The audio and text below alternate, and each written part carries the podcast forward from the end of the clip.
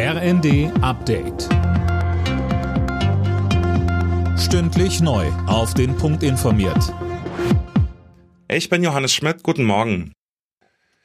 Frankreichs Präsident Macron hat seinen Antrittsbesuch in Berlin angetreten bei Bundeskanzler Scholz. Beide betonten, wie wichtig das enge Verhältnis der beiden Länder ist. Ein großes Thema war die Zukunft der Ukraine. Macron sprach sich für eine engere Zusammenarbeit der EU mit Kiew aus. Zunächst gehe es aber darum, den Krieg zu beenden, so Kanzler Scholz. Unsere Forderung ist, dass die Verhandlungen jetzt wieder aufgenommen werden, dass die Gespräche zwischen Russland und der Ukraine konkreter werden und dass dort sehr schnell Vereinbarungen getroffen werden. Es sollte nicht so sein, dass jetzt noch weiter nach den vielen, vielen tausenden toten Menschen sterben, dass noch mehr Zerstörungen in der Ukraine angerichtet werden, sondern wir müssen jetzt dazu kommen, dass Fortschritt in den Verhandlungen erreicht wird. Bei der großen Militärparade zum Sieg über Nazi-Deutschland in Russland hat Präsident Putin den Angriff auf die Ukraine als Verteidigung gerechtfertigt.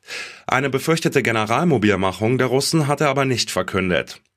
In seiner Rede hat Putin vor den Gefahren eines dritten Weltkrieges gewarnt. In Sachen bezahlbares Wohnen droht eine dramatische Notlage. Das sagt der Bundesverband deutscher Wohnungs- und Immobilienunternehmen. Was dahinter steckt, weiß Tim Britztrup. Grund sind die anhaltende Krisensituation durch den Ukraine-Krieg und die Corona-bedingten Lieferkettenprobleme.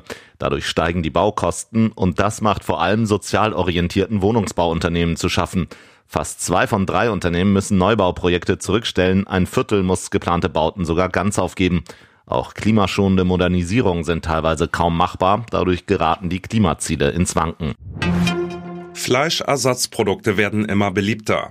Die Produktion von Tofuschnitzeln und Co. ist laut Statistischem Bundesamt in den vergangenen zwei Jahren um 60 Prozent gestiegen. Die Fleischproduktion ging dagegen zurück. Alle Nachrichten auf rnd.de